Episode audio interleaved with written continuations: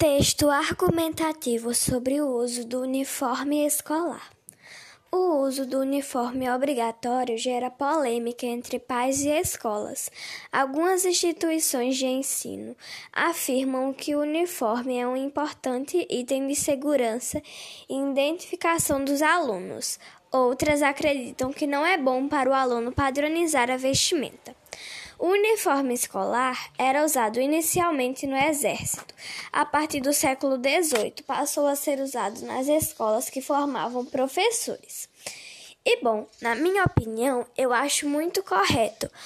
Sou a favor do uso do uniforme escolar, pois é uma coisa prática que você tem que usar todos os dias e é fácil de se lembrar.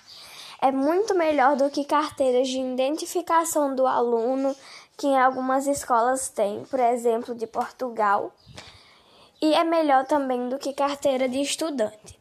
Pois carteiras de estudante e de identificação do aluno podem ser perdidas com mais facilidade por serem pequenas e frágeis. Então, Acho mais correto o uso do uniforme, até porque eles são bem confortáveis e adequados para todas as situações. Por exemplo, frio você estará quentinho e calor você estará fresquinho.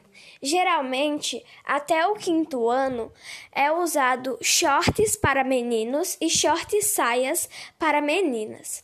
As calças são geralmente mais utilizadas para alunos mais velhos, como quinto, sexto e ensino médio.